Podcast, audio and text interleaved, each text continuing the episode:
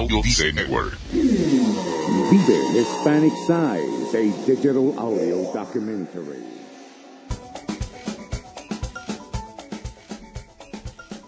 Welcome to Vive Hispanicize, a digital audio documentary about Latino entrepreneurship in the United States.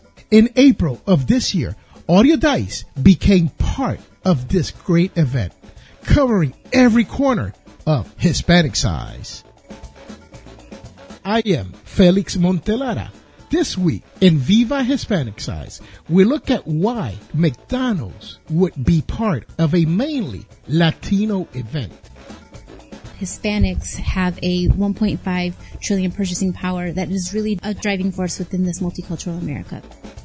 We send our colleague Diego Murcia to learn more about the motives behind the multi-billion dollar giant to find Latino influencers at Hispanicize. My name is Natalie Renderos. I'm a communication supervisor on the brand engagement team at McDonald's. We understand that the industry landscape is diverse, more diverse than ever.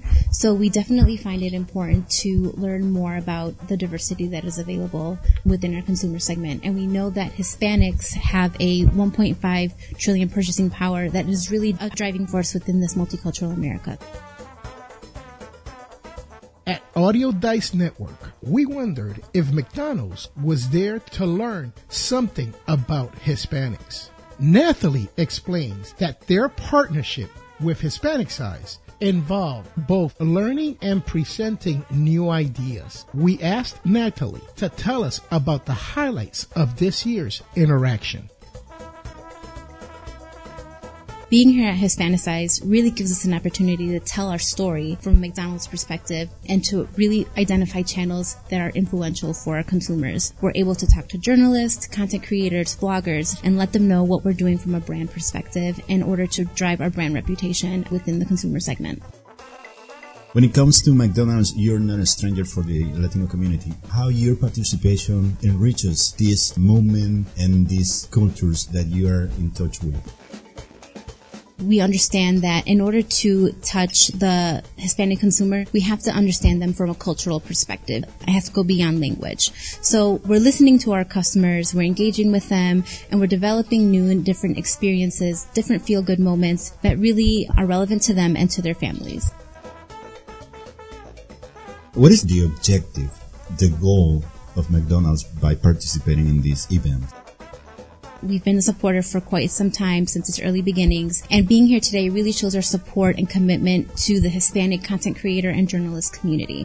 Also, along with that, we're happy to share our news with all of these content creators and these journalists. We're also able to share thought leadership and present best case studies with everyone who is here. So today we had the opportunity to present a case study which was entitled McDonald's Building Brand Reputation and Driving Hispanic Consumer Sales earlier today at the Social Media and PR Industry Showcase. And it really was a way for us to highlight along with our agency partner Boden the way that we were able to launch our one, two, three dollar menu earlier this year in partnership with Grupo Chespirito and leveraging uh, El Chapulín Colorado in order to help us uh, drive that relevant brand messaging. That's amazing. Can you talk about those highlights? From a McDonald's perspective, we really try to start with what we know our consumers love the most. In doing some initial research, we learned that El Chapulín Colorado was still really relevant, not only for our older demographic, but for younger demographic. I grew up watching El Chapulín Colorado. My mom watched it. My grandma knows who he is. So we definitely knew we had hit a sweet spot by leveraging him. So in order to make sure that we're driving relevant messaging, we partnered with Grupo Chespirito in order to leverage that character across all our messaging for the one to three dollar menu launch. We did a test in Houston where we did giveaways customized to feature El Chapulín Colorado and menu items that are on the one, two, three dollar menu across 48 different restaurants. And at those restaurants, people were able to get the giveaway if they purchased off the one, two, three dollar menu. So that led to great results from a sales perspective and a guest count perspective as well. So is it possible that in the future we can see some Happy Meals with the figurines of El Chavo del Ocho or Chespirito? We did this test pilot in Houston. We do have other markets that are interested in expanding this from a U.S. perspective. I cannot comment on the Happy Meal piece at this moment, Okay. but I do know that Latin America has done this before and that they've seen great results as well. Now that's something Hispanics can be looking forward to since El Chapulín Colorado is an iconic figure. That made Diego wonder about McDonald's relationship with the Latino workforce and how it's evolving for the betterment not only of McDonald's, but also the benefit of Latinos.